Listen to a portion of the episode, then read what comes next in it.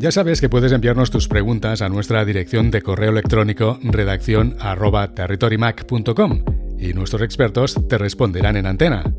Para resolver la cuestión de hoy está con nosotros Miquel López, ingeniero informático, formador en microgestión, editor de Wexlogs SL y redactor en apelesfera.com. Conectamos con Barcelona.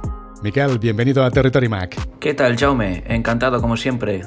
Mariate desde Zaragoza dice, la batería del iPhone 8 se me agota enseguida y quiero cambiarlo. Estoy indecisa entre comprarme un iPhone SE de segunda generación, que tiene un buen precio, o un iPhone 11. ¿Cuál me recomiendas y por qué? No soy de las que cuando sale un iPhone nuevo se lo compran. Quiero que me dure en el tiempo y así también ayudar a que el mundo sea un poco más green.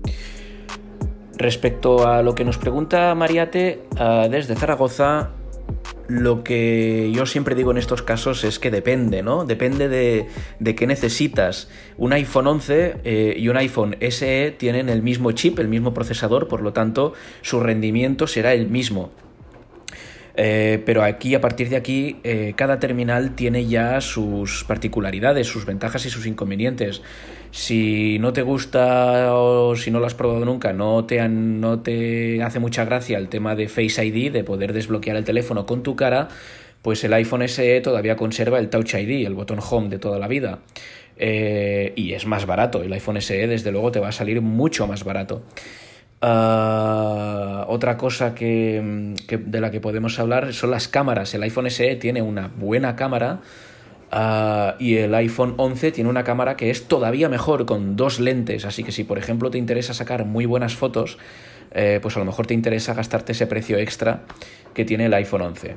De todas formas, eh, si lo que quieres es un iPhone con un uso más o menos general, es decir, WhatsApp, redes sociales, correos, eh, cosas así, sin demasiadas tareas enrevesadas. Un uso más bien general, básico.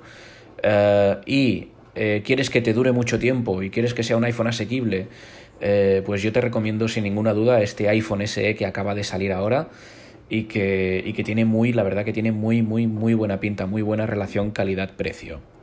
en el departamento ambiental no hace falta que te preocupes porque precisamente Apple eh, es una empresa que tiene como objetivo, eh, primero, ya ha cumplido el objetivo de no eh, provocar contaminación, no, generar contaminación en sus procesos de, de, producción y diseño de productos. Todas las tiendas, todas las fábricas, todos los complejos y oficinas de Apple utilizan energía 100% limpia y renovable, incluso llegando a la opción de que todas las cajas de cartón provienen de un bosque que ha comprado Apple y que está garantizado que, se, que tiene capacidad de regeneración, es decir, que no, no se pierde superficie forestal eh, por las cajas de cartón de Apple.